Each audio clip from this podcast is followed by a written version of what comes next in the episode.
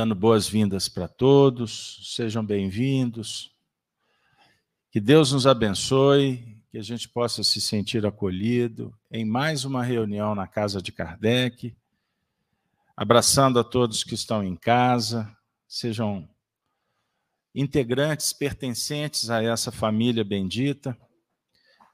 É com muita alegria que, nesse momento, estabelecemos uma conexão com Cristo, o Cristo interior, Jesus, nosso Mestre, nosso Senhor da vida. Nesse momento, nós vamos abrir a atividade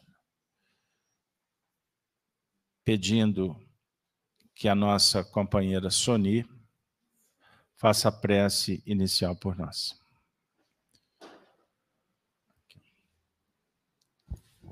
Boa noite a todos. Vamos fechar os nossos olhos, serenar os nossos corações, os pensamentos, lembrando sempre daquela luz maravilhosa que emana do Cristo, que possamos recebê-la com amor e carinho. Vamos agradecer a Deus, nosso Pai, a Jesus, o Mestre amado, Senhor de nossas vidas. Que possamos, nesse momento, ao iniciarmos a reunião da noite, estarmos com o pensamento ligado no plano mais alto, abrindo os nossos corações, recebendo as luzes do plano mais alto. Pedimos, Mestre Jesus, que estejas no meio de nós, trazendo a paz, o conforto, o consolo e principalmente levando a todos aqueles que convivem conosco, que estão passando pelo sofrimento nesse momento, o consolo, o abraço fraterno do seu anjo espiritual, da equipe espiritual da casa, que possamos enviar a cada um, a cada coração, o lenitivo necessário, que fará o seu erguimento, que fará curar, curará as suas dores, que nós possamos juntos aqui emanar as melhores vibrações possíveis. Que a noite de estudo de hoje seja benéfica ao nosso coração, ao nosso aprendizado, ao nosso adiantamento. Que possamos utilizar tudo que aqui for dito na nossa caminhada do dia a dia. Obrigada, Mestre Jesus. Obrigada, coordenação espiritual da Casa de Kardec e que possamos ter um bom estudo nesta noite. Que assim seja.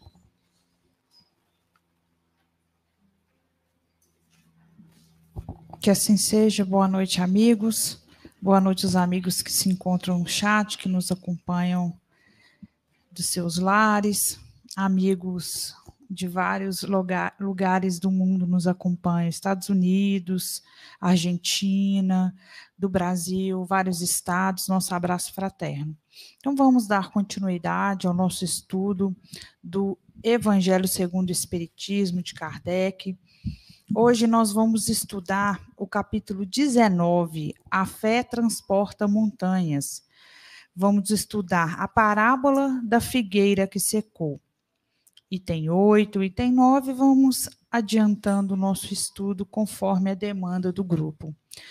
E para iniciar, eu vou convidar o Gino que leia o item 8 para a gente iniciar, e logo após, é, no item 9, eu vou ler o comentário de Kardec.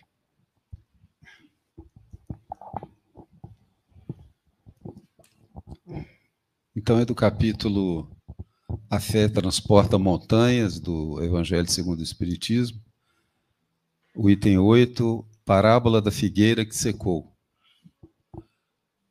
Quando saíam de Betânia, ele teve fome. E vendo ao longe uma figueira, para ela encaminhou-se a ver se acharia alguma coisa.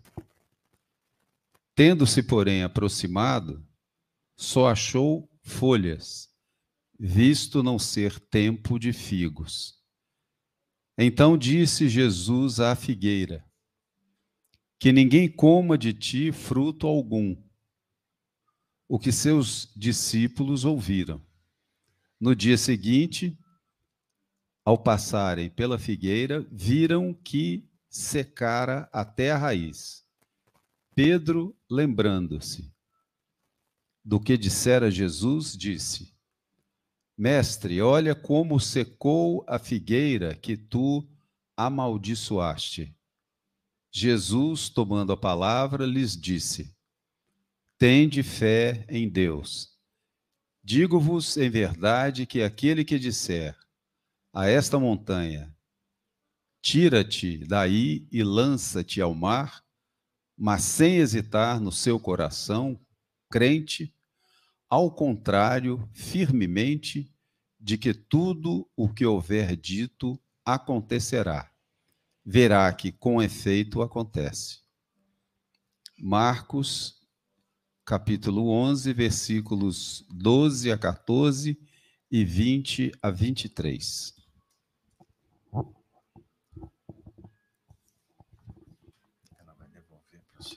Comentário, comentário de Kardec.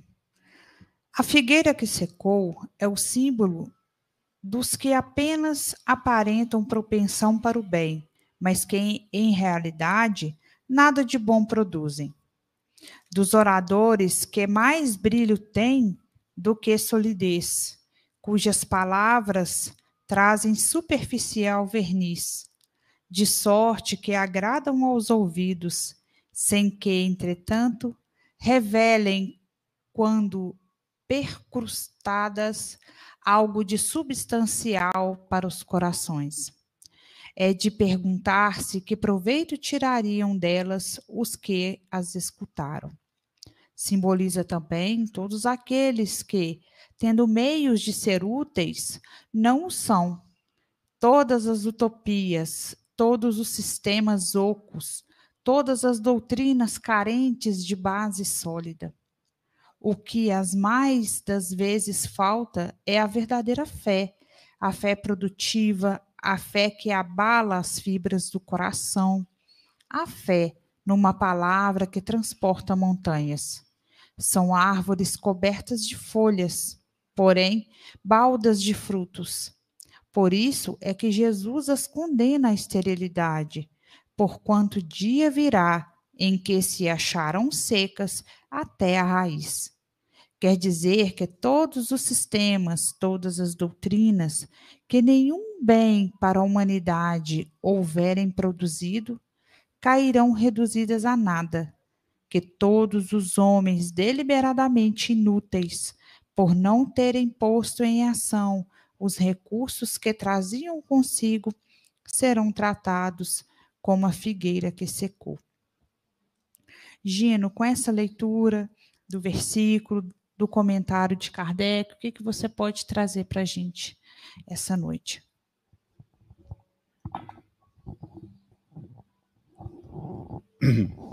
Bom, essa, essa parábola e o, comentário de Kardec é, nos esclarece algumas coisas, mas abre também algumas algumas, é, é, algumas questões para a gente, né? Porque é uma das poucas passagens em que Jesus é, é, não abençoa, né? Ele, ele não abençoa, mas na verdade isso pode parecer estranho partindo de Jesus, mas na verdade ele estava ele refletindo uma lei divina que é aquela que diz que é, é, toda, é, é, é fazendo analogia a, de, de, nós outros com as árvores, todos aqueles que receberam é, para estar em condições de dar frutos, e frutos aí a gente pode também fazer uma analogia como exemplo, né? viver o que conhece, né? o que aprendeu, é, é, é uma lei universal de causa e efeito. Quer dizer, se, se uma figueira, uma, uma, uma, uma árvore que é, é, ela é responsável pelo, era, era responsável pelo, pela uma das bases da alimentação do povo. Se ela só dá folha, Aí eu posso fazer uma analogia própria, quer dizer, folha, é, quer dizer, é sombra, né? Então é só dá sombra. Ela não alimenta ninguém. ela, o alimento é o combustível para o trabalho, para que você possa auxiliar na obra divina, né? É, então, é, é, é e, e o, no comentário de Kardec ele enfatiza muito a questão da fé, né? Que, que o texto termina falando nisso. É, então é fé é, é, que quer dizer com confiança. Se nós recebemos o universo, Deus, ele exige de nós a contrapartida. Eu imagino que essa figueira devia ter anos, ela foi adubada, ela foi, de alguma sorte, teve chuva, criaram todas as condições para ela dar fruto. E não dá fruto. Quer dizer, só, só é bonita né, com as folhas mas o que importa é essa questão dos frutos e do exemplo. Aí eu, só lembrando um pouco no, no, no estudo que a gente estava fazendo ontem, daquela passagem de que no Evangelho também que fala que há, há, há muito será cobrado, né, a quem muito se deu. É, e isso não é, vamos dizer assim, é, é, revanche. Não, é uma, é uma lei. Né? Nós estamos aqui para ficar é, é, sintonizados com a obra divina. Né? Não, não podemos, não, não temos esse direito, ninguém, nenhuma, nenhuma, nenhum elemento do universo é, é, não dá frutos, não contribui com alguma coisa para a humanidade. Né? É, para início só de conversa, porque é, é realmente é, isso suscita, suscita muitas coisas na nossa cabeça, né? Mas isso é, é a síntese, pelo menos o que chamou mais minha atenção em primeiro.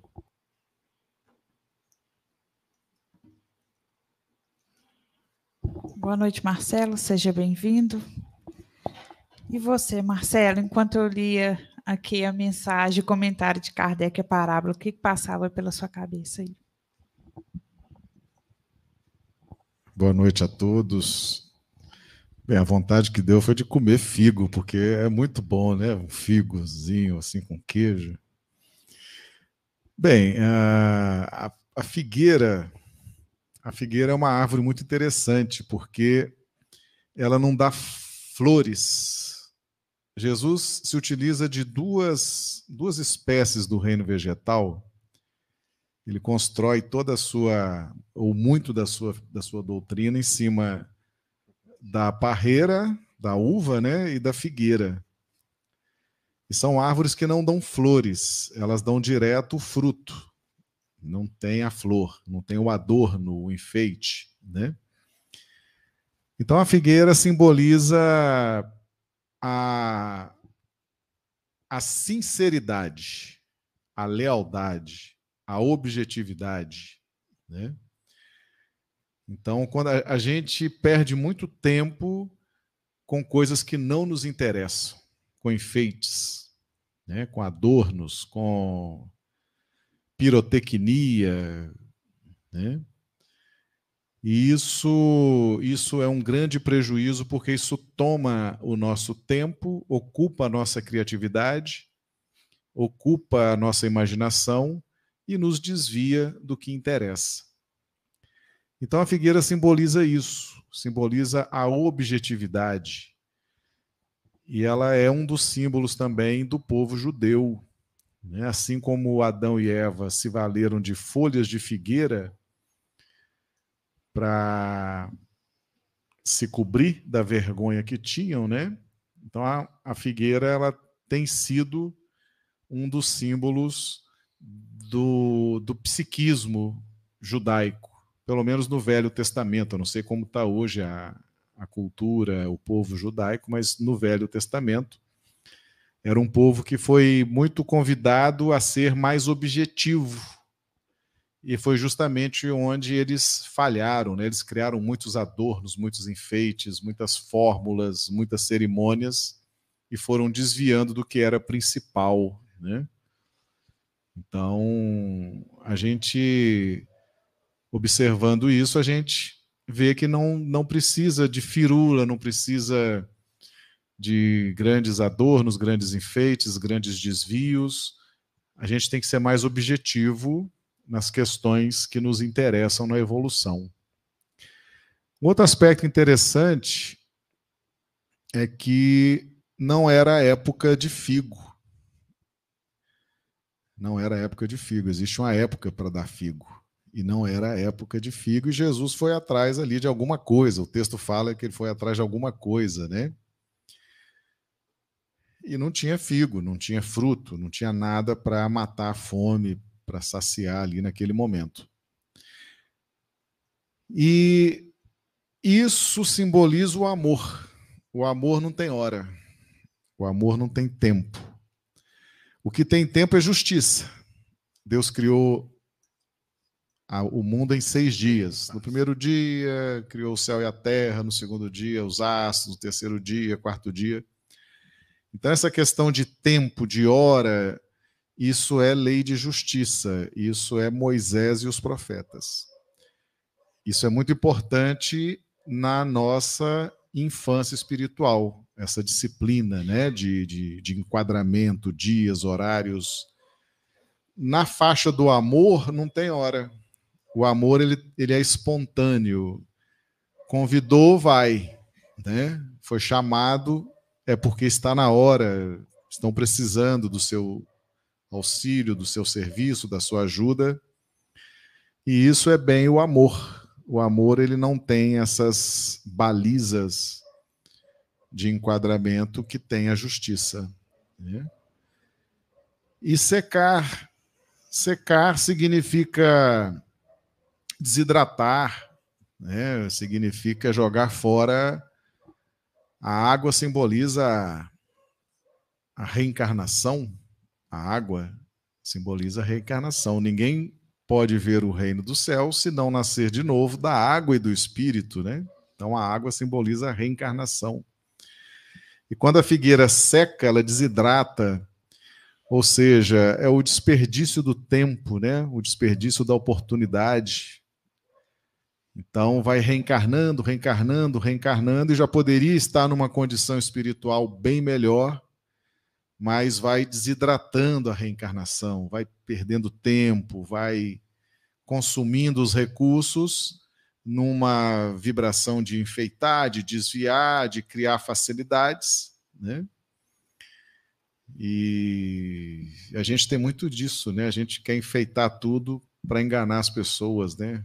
Às vezes as pessoas chegam na casa da gente, a gente enfeita, bota, né? Enfeita aquele enfeite. Às vezes a casa está vivendo assim uma guerra, né? Uma guerra uns com os outros, mas está enfeitada. Então a aparência é muito boa, né? A aparência é muito induz a achar que está tudo bem naquela casa, está tudo bem entre aquelas pessoas. A gente vai enfeitando, a gente vai adornando para jogar para a torcida, né? Como diz hoje, jogar para a torcida, jogar para a galera. A gente enfeita muito para dar aparência de que está tudo bem. E Jesus falou isso, né? São sepulcros caiados por fora e podres por dentro, né? Então, essa passagem da figueira, ela nos traz muitas, muitas reflexões. Pedro até fala, né? Jesus, a, a figueira que tu amaldiçoaste secou. Jesus não amaldiçoa, né? Nós é que nos constrangemos. O Chico dizia isso quando em vida, ele dizia o seguinte: um dos maiores constrangimentos do espírito quando ele desencarna é ele se dar conta do tempo que perdeu. Podia ter aproveitado muito mais o tempo, ficou jogando para a torcida, ficou jogando para a galera, ficou enfeitando, querendo, né? E não fez o que tinha que fazer. Não aproveitou a encarnação, não cresceu, não evoluiu. E, e aí é, seca, né? A figueira seca. A figueira seca mesmo e a gente vai perdendo tempo, vai perdendo oportunidades. Então é uma é uma riqueza essa parábola. Né? Essa parábola é um dos pontos mais impressionantes. É um fato, né? É um fato. Eu, eu, eu, falei parábola, mas não é parábola, é um fato. Aconteceu realmente. Isso não é uma história, isso foi um, um fato que aconteceu efetivamente. Tá certo? Então, como diz o Gino, né, para começo de conversa, né, Gino? Era essa aí as considerações.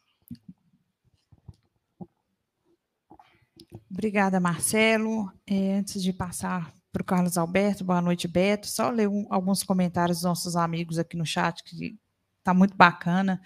O José Carlos Batista disse: pelo que eu entendi do Gino, ter apenas conhecimento não basta. Necessária a prática cotidiana, gerando frutos da caridade, da compaixão e do amor. O Dinaldo Santos disse: Dinaldo está nos acompanhando lá de Lagoa do Carmo, Pernambuco. O conhecimento tem que frutificar. E a Marilac, o talento da árvore é dar flores, frutos e folhas. Penso, se ela não produz, está desperdiçando talento. Assim somos nós procrastinando na vida. Boa noite. Obrigada, amigos, pelos comentários. Então, Carlos Alberto, seja bem-vindo. E a palavra é sua. O que, que você pode trazer para a gente essa noite? Bom, eu estou gostando desse começo de conversa, né? Tá tão bom, né? É só o começo. bom, é interessante aqui, eu vou trazer só um aspecto rápido, porque depois de passar a noite na vila de Betânia, Jesus voltou ao templo. O que, que nós vamos fazer no templo? Que, que vocês acham? Orar, ser esclarecido, meditar, estabelecer uma relação espiritual com, com Deus, com as leis divinas, enfim. É interessante porque depois de estar no templo, ele vai na cidade de Betânia. Então ele foi trabalhar em Betânia e depois volta para o templo. Então aqui nós temos toda uma dinâmica do ir e vir, do subir e descer. Filosofia e ciência. Ciência prática, certo? Caminho é filosofia. Verdade é operação. Então a verdade é concebida, é concepção de cada um. Você pode ter uma orientação, uma dica, um conceito, mas só vai ser verdade quando você experienciar o conceito. Por isso que a minha verdade é diferente da sua. A verdade absoluta em Deus. Os homens procurando viver essa verdade, adquirindo uma bagagem para se sublimar e se tornar filho legítimo de Deus. Porque ainda somos temos uma noção dessa filiação, mas não somos ainda filhos de Deus sob o nível em nível espiritual. Não entendi. Ah, mas eu não fui criado por Deus? Todos. Então nós somos filhos. Somos filhos, somos criaturas. Mas a filiação legítima é quando estamos em harmonia com o Pai. Pegaram aí? E como é que você vai estar em harmonia com o Pai? Cumprindo a obra, as leis, as dicas, as ordenações do Pai. Mas eu sei lá que ordenações são essas? Nós estamos procurando saber. Ninguém sabe. Você está descobrindo. Mas onde está escrito essas verdades? Quem vai revelá-las? Os Espíritos nos fazem recordar. Ué, mas eu não sei. Você sabe. Você só não presta atenção. Você não é motivado a agir sobre o ponto de vista da sua consciência? Todos nós não temos uma consciência? Tá, tá ótimo. Tá bom. O que é a consciência? O que é a consciência? Consciência é o próprio espírito. É a essência da vida. Então nós vivemos num mundo de contrastes, de dualidade. Para lidar com os contrastes, harmonizá-los, e assim despertamos a consciência. É como se você pingasse um colírio nos olhos para enxergar o que você não estava enxergando. E o que você enxerga, o outro não necessariamente enxerga. Porque você vê, mas a decodificação é pessoal. E é intransferível. Mas eu posso contar. Gino, essa cor é branca. Se o Gino não sabe que existem cores, ele não vai saber o que eu estou dizendo. Você admira, você tem preferência pela cor branca, o outro tem pela cor preta. Como você interpreta a cor preta? Qual é a importância da cor branca? Isso é pessoal. Então nós temos a figueira que dá figo e a figueira estéreo, que é a sugestão da parábola. Então Jesus, quando volta de Betânia para retornar para o templo, no caminho ele encontra essa figueira estéreo. Significa quando somos apanhados ignorando, fugindo, rebelando contra a lei de Deus. Apanhado por quem? Por você mesmo. É o Cristo que está perguntando: o que fazes? Você já pode dar fruto, mas você não quer dar fruto. Se você não quer dar fruto, nada no mundo vai te obrigar a dar fruto. Nada, absolutamente nada. Porque dentro da ordem divina existe o respeito.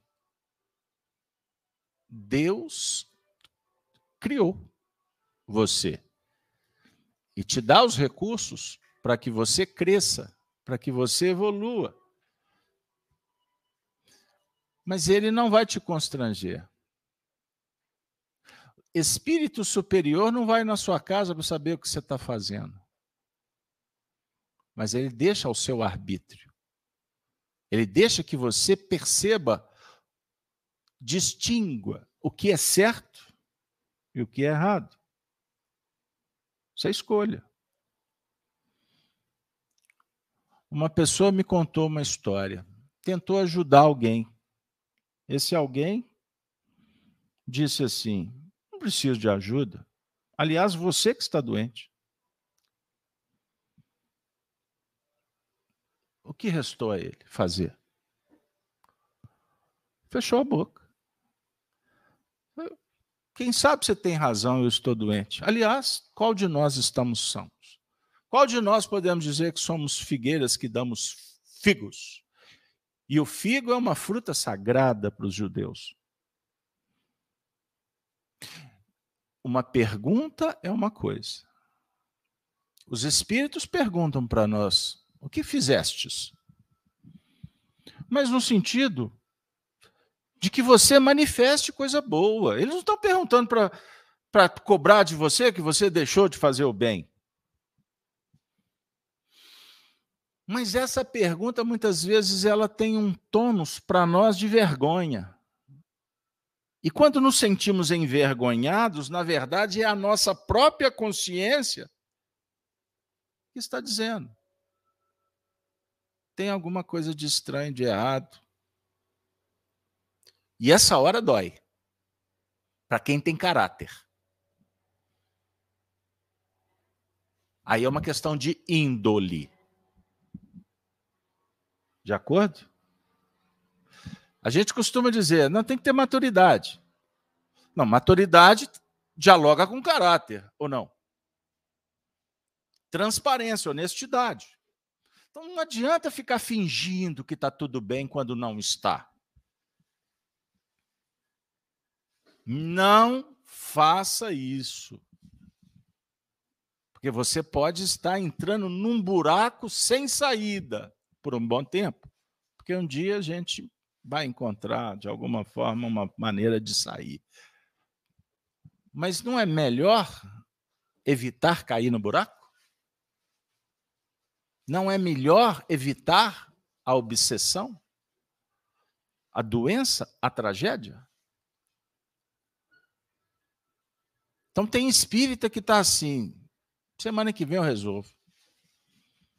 Na próxima encarnação eu resolvo esse problema sério que eu tenho. Isso quando admite. Porque costuma a comunidade inteira estar tá dizendo para ele e ele não quer ver. Se fizer uma reunião de condomínio, todo mundo vai falar. Mas ele não aceita. E quer chegar na reunião de condomínio e posar de santo. Isso é hipocrisia. Em alguns casos. Em outros, é embrutecimento. Porque costuma a própria sensibilidade do indivíduo ficar embotada pelas suas próprias escolhas. Ele se auto-sabota.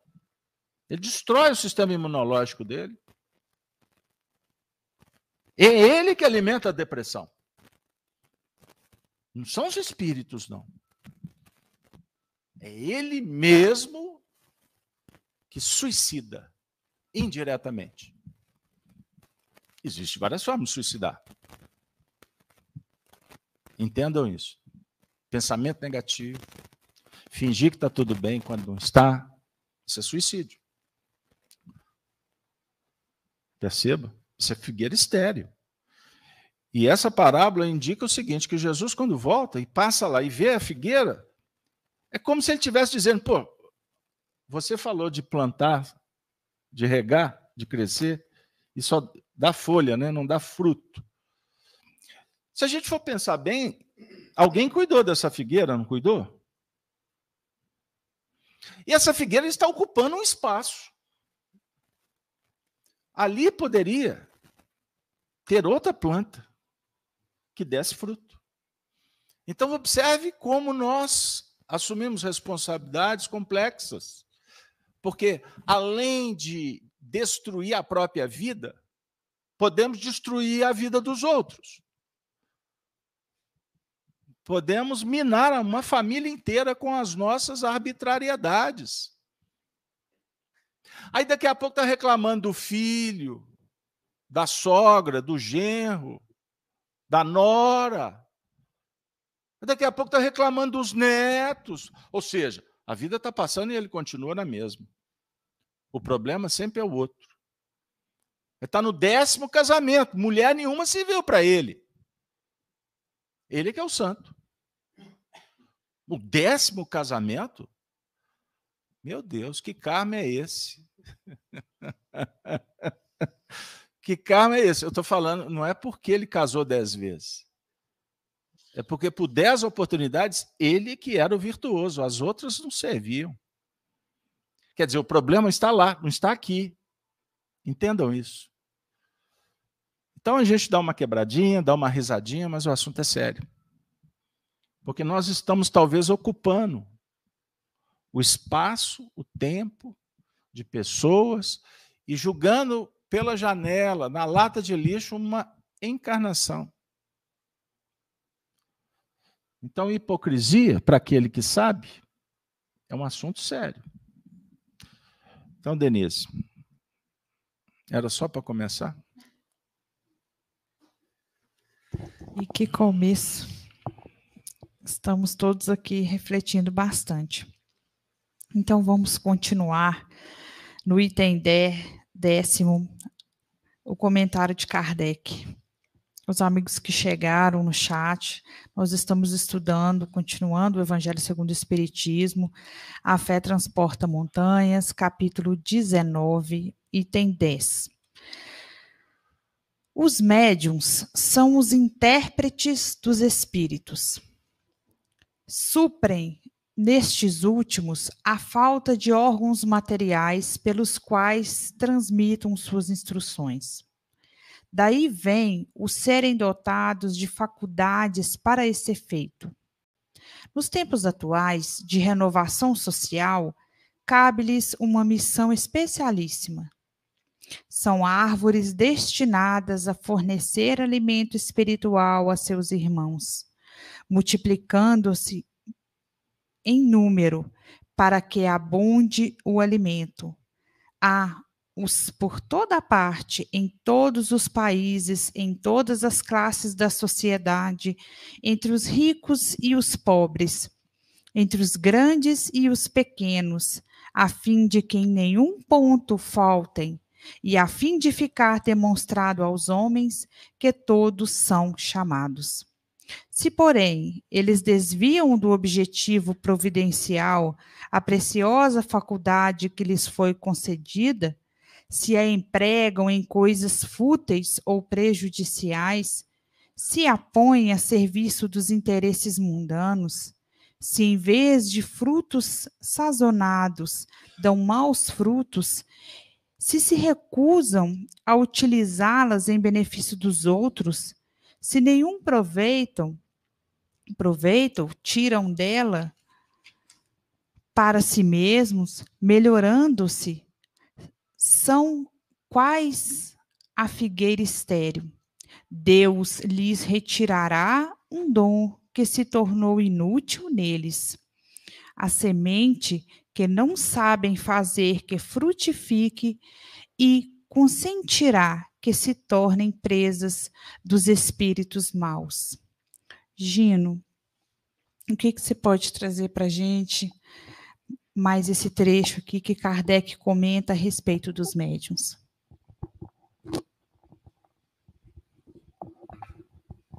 Desculpa a brincadeira, mas eu estou lembrando do Costinha, na escolinha do professor Raimundo.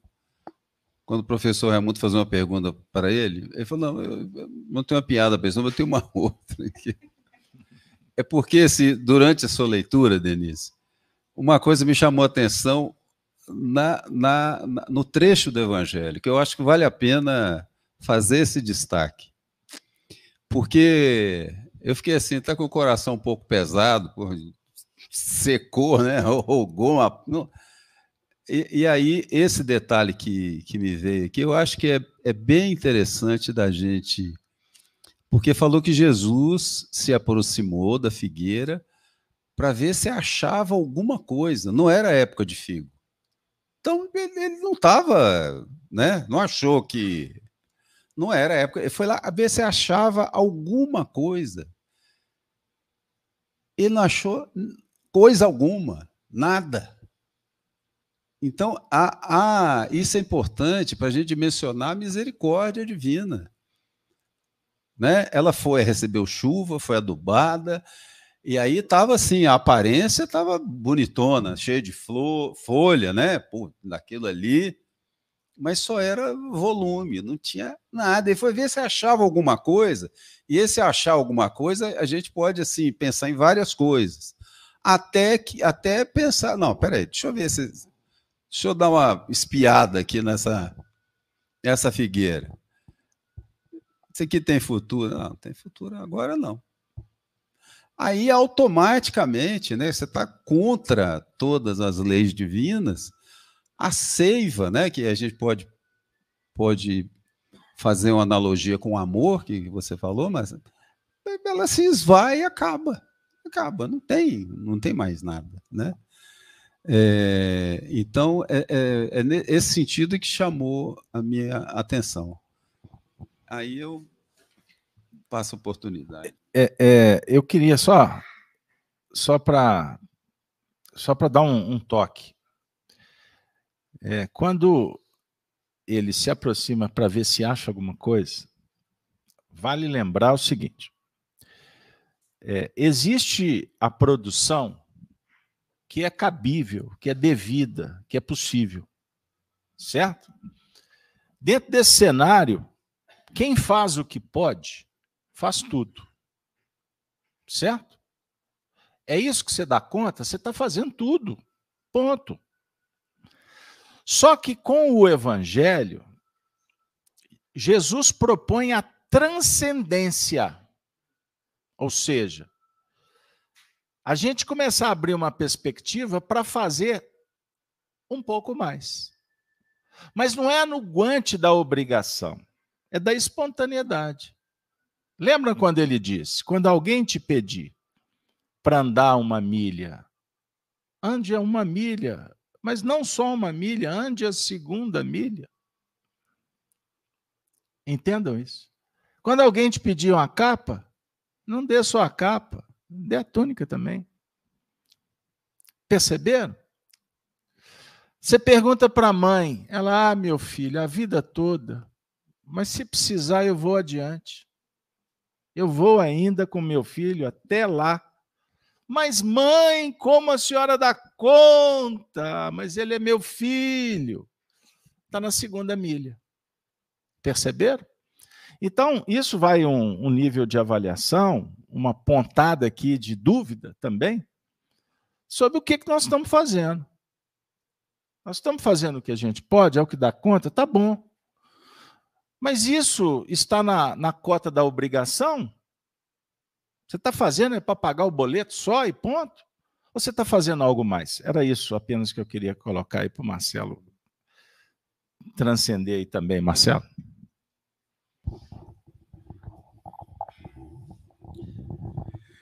É, é, a simbologia da, da figueira é uma simbologia muito rica nas escrituras. Ela simboliza esse viés religioso. Quando Zaqueu subiu para ver Jesus, ele subiu numa figueira brava. A figueira brava, ela produz uns figos, parece umas azeitona. É um tipo de figo, por isso que chama figueira brava. E tem a figueira que dá aquele figo verde, gostoso, que dá, dá até vontade de comer agora. Essa figueira brava, que dá esses figos pequenos, ela tem uma simbologia muito forte no campo da religião, a religião preparatória, né, que são as escolas religiosas que preparam as pessoas, que disciplinam as pessoas, que corrigem, que enquadram, que orientam, que trazem os códigos do que pode, do que não pode. Essas escolas religiosas, elas têm uma importância muito grande na humanidade. Todos nós passamos por essas escolas. Foi ali que nós aprendemos a respeitar o direito das pessoas, e era o traço predominante da cultura judaica naquela época. Era uma religiosidade muito forte, era o povo do Deus único, numa cultura que todos os outros povos eram politeístas, inclusive o povo que dominava Israel naquele momento, que era Roma, era um povo politeísta. E Israel manteve a sua fidelidade ao Deus único, né? Não houve essa troca de cultura com o romano nesse aspecto. Então, essa figueira brava que Zaqueu sobe nela, ele só conseguiu ver Jesus porque ele tinha conhecimento religioso. Ele tinha passado pela escola de Moisés, os profetas, ele era um publicano, um chefe de publicanos, era um homem religioso, estudioso, e foi o que valeu para que ele tivesse a oportunidade de ver Jesus. A mesma, a mesma forma, o jovem rico. O jovem rico se aproxima de Jesus, o mancebo rico, e ele apresenta toda a sua cultura religiosa, né? Ele faz uma, uma pergunta para Jesus muito interessante. Ele fala: Mestre, o que, que eu preciso para herdar a vida eterna? Folgado, né? Queria uma herançazinha ali, tranquilo. mas era a cultura religiosa da época, a herança, herdar, o conceito de herdar com facilidade, sem sacrifício. E isso isso vai permeando as escolas religiosas e vai criando a imagem da flor, do adorno, do enfeite, que foi usado também. Aí, aí Jesus conta a parábola né, do jovem, o jovem que estava obsidiado, e ele resolve aquele problema da obsessão e fala: quando o demônio ocupa uma casa, o espírito imundo ocupa uma casa, e aí chega o um momento em que ele se vai. Vai por aí. E chega uma determinada hora que ele quer voltar para casa. Né?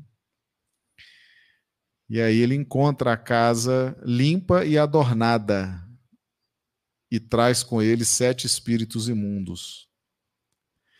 Então, essa questão do adorno, do enfeite, simbolizado pela flor, né, é uma questão que tem nos acompanhado durante muito tempo.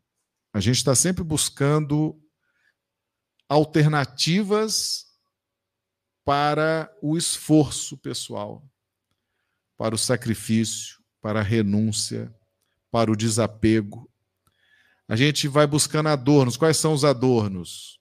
A argumentação, a retórica, né? A gente vai criando premissas falsas, vai criando sistemas particulares, sistemas pessoais. E aí a gente vai adornando, vai enfeitando, vai criando questões, homenagens, ritos e não faz o que precisa, que é o esforço, a dedicação, a renúncia, o desapego.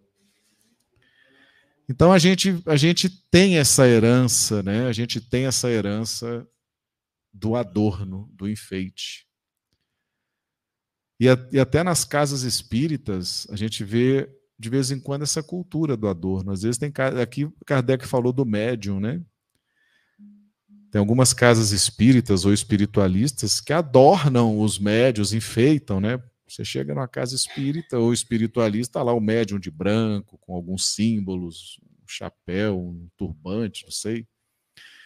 Aí um casaco é vermelho, o outro é azul, porque esse é o médio principal, esse é o médio secundário. Então, e vai adornando, adornando, adornando, adornando. E o sacrifício mesmo que é bom, a renúncia, a mediunidade gratuita, a mediunidade de apassivar-se, de confiar, essa vai ficando. Né? A gente vai criando essas questões. Então, essas advertências que o Evangelho nos traz, através dos símbolos né, que a doutrina espírita vem agora esquadrinhar com muita propriedade, é para a gente realmente pensar, refletir. Né?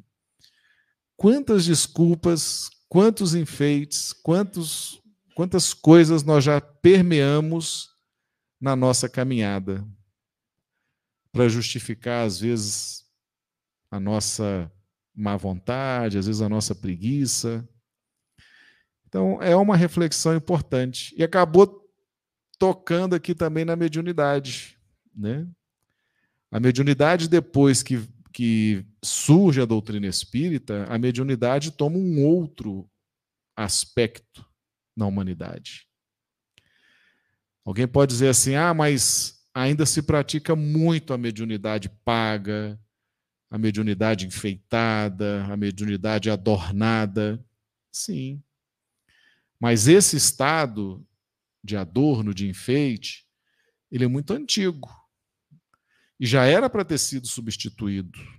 Já era para ter, pelo menos, alguma preocupação nesse sentido.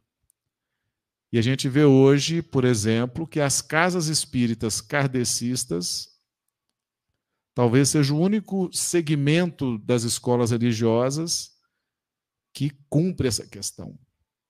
Que a mediunidade é gratuita, Os médiums, você chega numa casa espírita, você não sabe quem é médium. Está todo mundo vestido igual. Não tem ninguém com guarda com, com roupa diferente, né? Se você perguntar aqui, quem são os médiums ostensivos dessa casa? Você não sabe, né? Não, não tem nada que diferencia. Então, as casas espíritas uh, observam esses ensinamentos do Evangelho, praticam isso, mas a hora que a gente sai da casa espírita e a gente vê outras culturas, outros adornos, a gente às vezes fica em dúvida e fala assim: quem está certo? É aqui ou é lá? A gente vem aqui, tem 20, 30 pessoas, a gente vai lá, tem 500. Não será lá que está certo? Adorno. Adorno. Às vezes mais vale um local pequeno, sincero, com seriedade, uma vibração muito mais forte do que às vezes um templo com mil, duas mil, três mil pessoas. São questões para a gente refletir. Né? Não é para ninguém dar uma posição agora, tomar uma decisão agora. Mas o texto de hoje nos remete a reflexões para médio e longo prazo.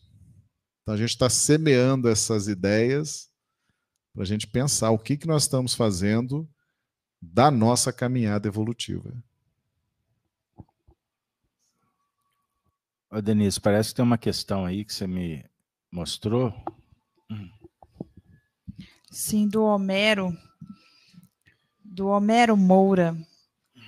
A figueira parecia linda e gerava a expectativa de figos. Jesus procura e nada acha.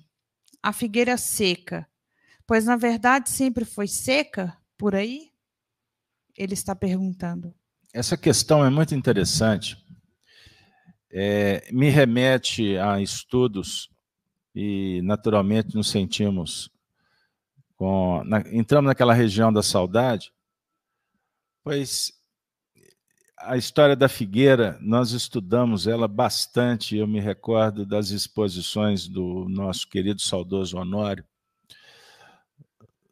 do nosso querido Oswaldo, Lúcio Abreu, a turma lá do Grupo Emmanuel, seu Manuel Alves na União Espírita Mineira, tanta gente boa, os nossos debates, os estudos lá junto com o Wagner, lá no André Luiz, histórias. Então, Figueira Brava, a Figueira Estéreo, o Zambujeiro, a Oliveira, são temas assim extraordinários, porque cada árvore dessa tem um papel na evolução a definir que ninguém ocupa o espaço que é do outro. Ninguém é igual. Isso é fantástico. Ou seja, quando Jesus fala assim, eu sou o caminho e a verdade e a vida, ninguém vem ao Pai senão por mim. Durante milênios, nós tentamos seguir Jesus como vamos acompanhar alguém. E não é isso. Jesus não tem expectativa de que alguém o siga, compartilha nas redes sociais o que ele faz. A ideia não é essa, gente. Ele é a referência moral. O que ele fez foi fora da curva. Ok. Mas ele, ele, ao mesmo tempo, fala que nós somos filhos. Por isso ele diz assim: Pai nosso. Pai nosso universaliza. Mas, ao mesmo tempo, contempla a beleza, inserindo, compartilhando, inspirando para que cada um se sinta filho do mesmo Pai que é o Criador. Mas quando nós vamos para os desafios do dia a dia, a noção, o sentimento que temos de Deus é particular.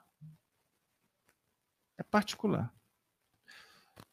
Na hora do testemunho é que nós vamos verificar, avaliar o quanto somos filhos ou somos apenas servos do universo. Que são duas condições bem diferentes. Paulo de Tarso trabalha muito bem isso.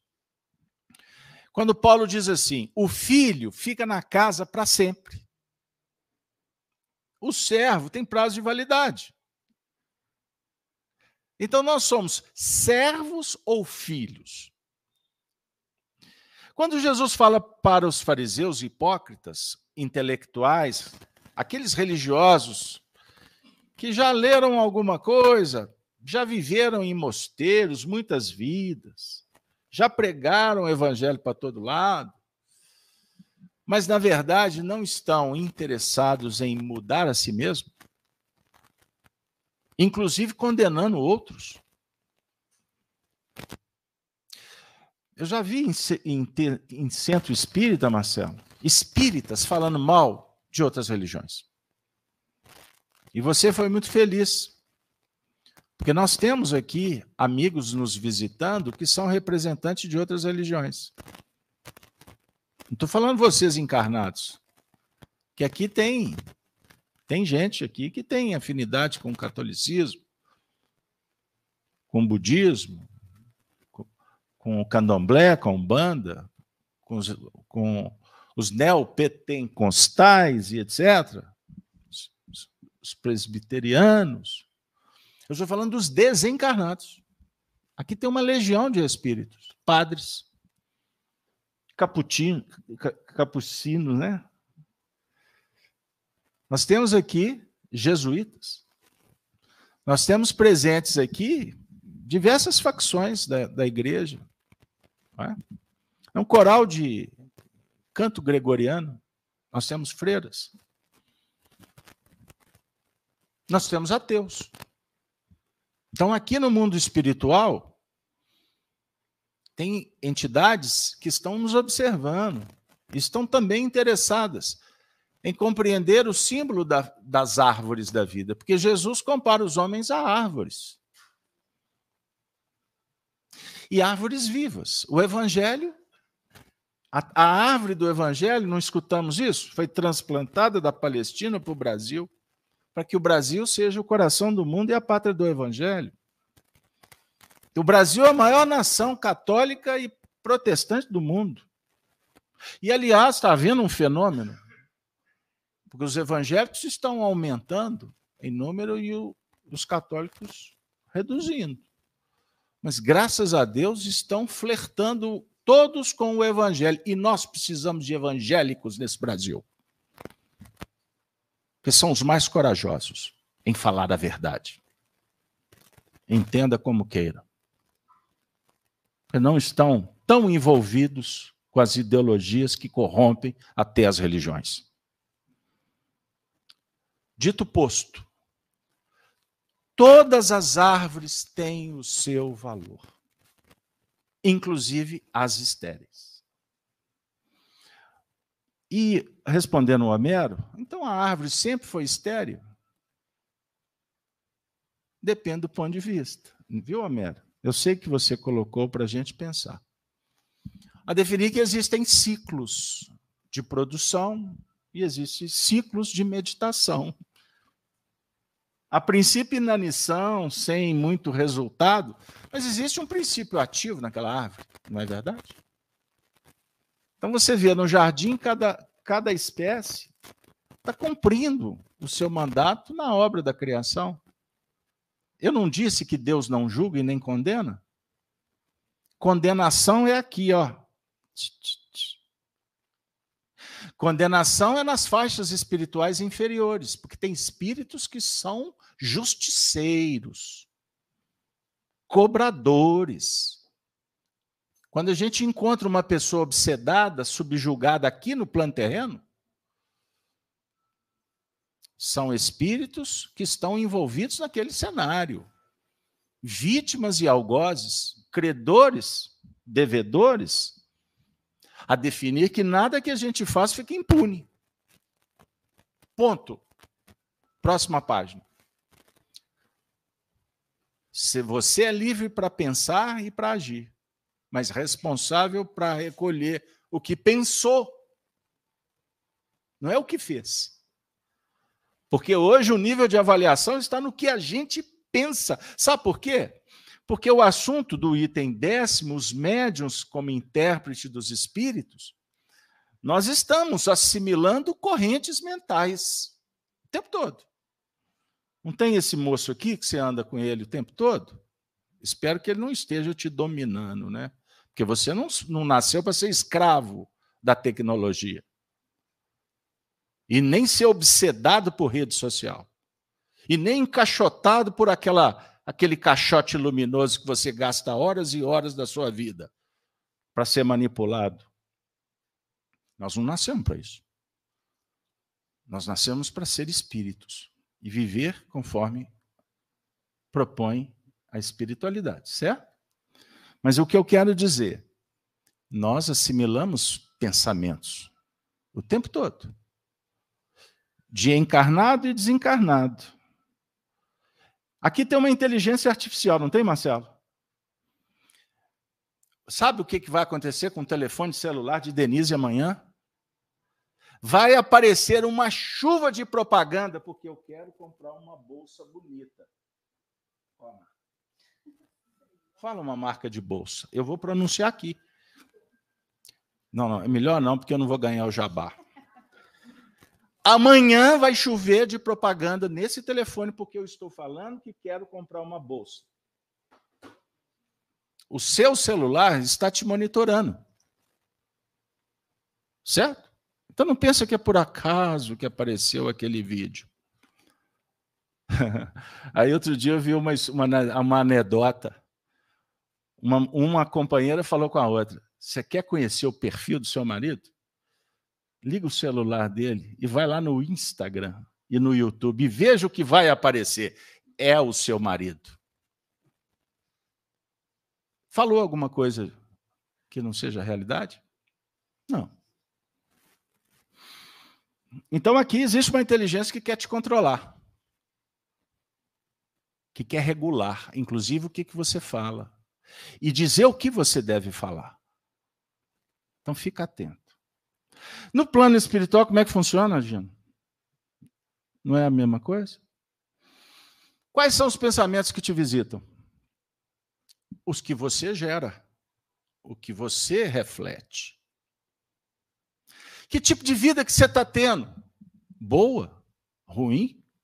Isso tem a ver com o seu modus operandi, com a sua maneira de sentir. Não tem mágica. Não pense você que é azarada que tudo dá errado. Não.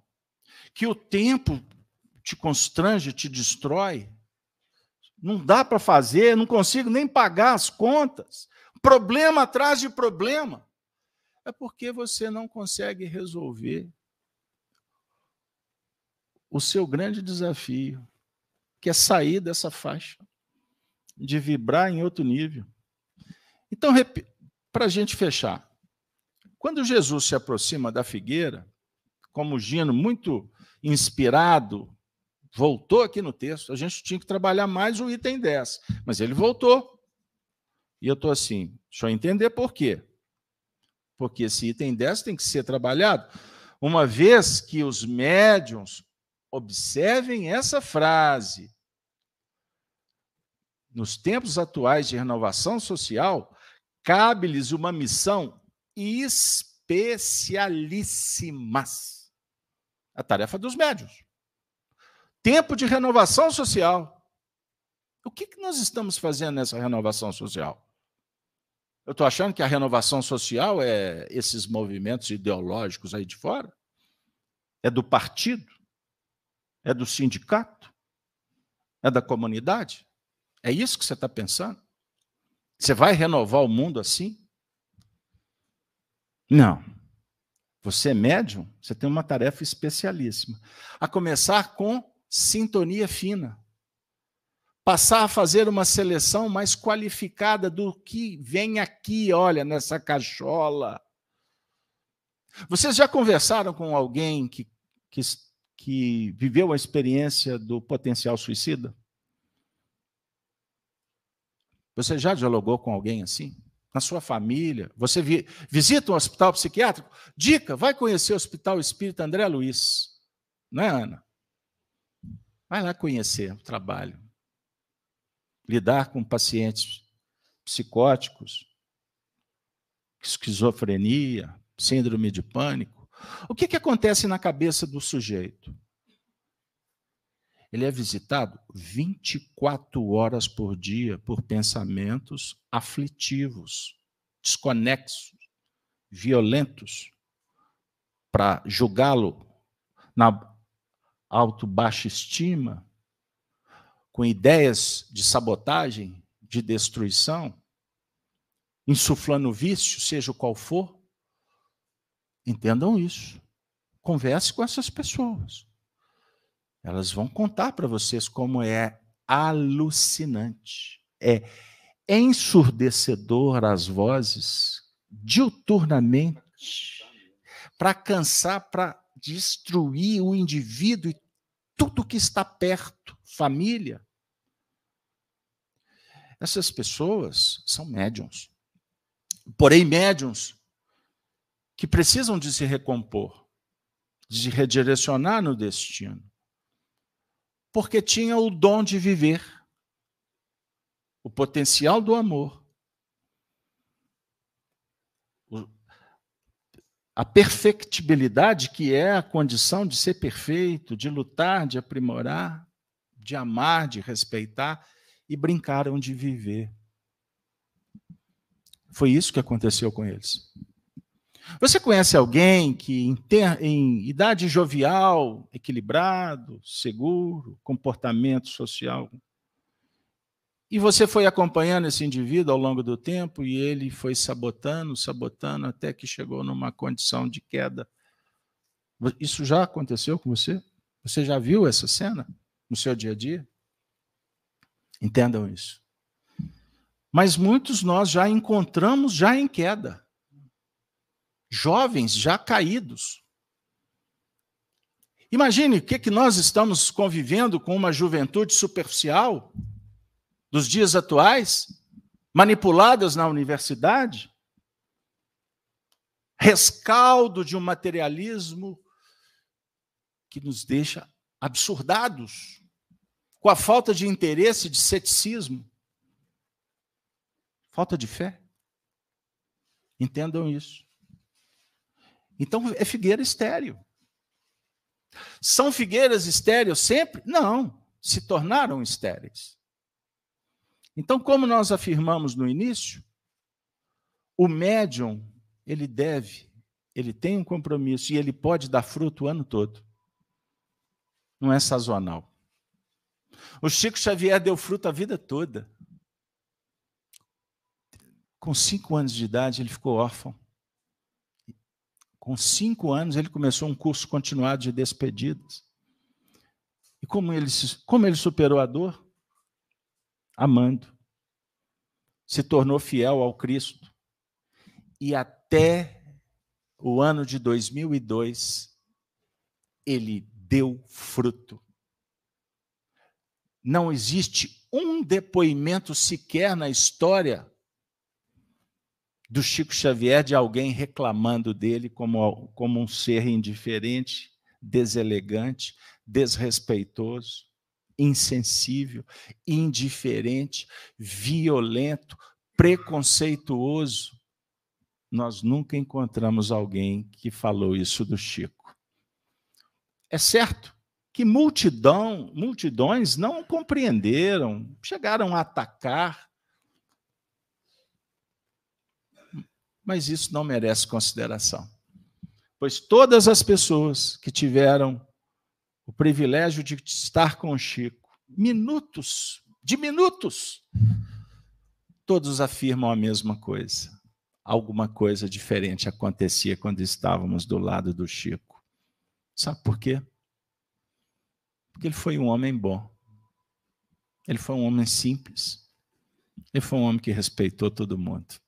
Foi um homem que abençoou. Foi um homem que distribuiu flores foi um homem que passou noites sem dormir para ajudar a sofredores. Ele fez da sua mediunidade uma condição especialíssima. É o que Jesus chega perto de nós, voltando de Betânia, na direção do templo, para observar o que a gente está fazendo. Eu não tenho dúvida que todos aqui estão produzindo bons frutos. Não foi à toa que tu viestes aqui. E não é à toa que você está ouvindo essa mensagem. Pois quando terminar a reunião, tem uma tarefa para você. E que Maria Santíssima te inspire para fazer bem feito, com amor, com paciência, com perdão, com dignidade, com elegância, com educação, com transparência. Bondade. Não é isso, Gino? Homero foi muito inspirado. E eu tenho para mim que todas as vezes que a gente passar por uma figueira estéreo, nós não vamos olhar condenando, nós vamos olhar observando que essa figueira um dia vai dar figos. E o Marcelo também me fez ter vontade de comer figos. Você só tem que tomar cuidado com a cauda do figo, porque essa aí costuma ser um bombardeio, né, Gina? É isso aí, pessoal. Muito obrigado. A palavra é sua, Denise. Ufa! Que estudo maravilhoso, né? Nossos amigos aqui do chat estão agradecendo. Um estudo maravilhoso desta noite, muitas reflexões. Obrigada, amigos, pela presença. Que possamos, nesse momento, é, nos preparar para o encerramento da nossa reunião.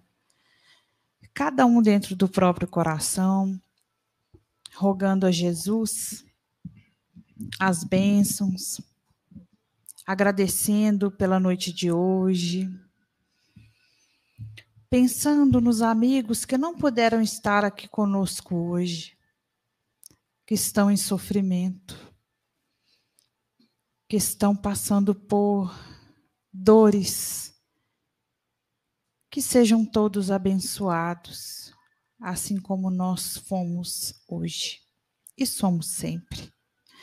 Mas que, Mestre Jesus, possamos enxergar a nossa própria luz e fazê-la brilhar. Assim poderemos, no caminhar da nossa vida, seja encarnados ou desencarnados, darmos bons frutos frutos de amor, frutos de paz, frutos de acolhimento, frutos de amizade, frutos de amor, de luz. Obrigada, Jesus, por tudo que recebemos. E cada um dentro do próprio coração frutificará o bem que há em cada um de nós. Aos amigos espirituais, nosso agradecimento, porque esta noite também os fluidos, o magnetismo nos trouxeram para nossa harmonização, para nossa transformação.